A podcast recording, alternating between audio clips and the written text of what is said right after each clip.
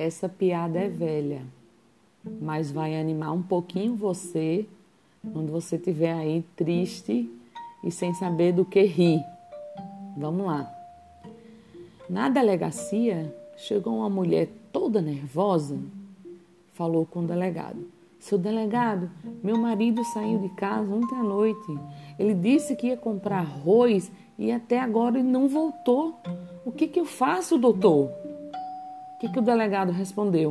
Sei lá, ué, faz um macarrão.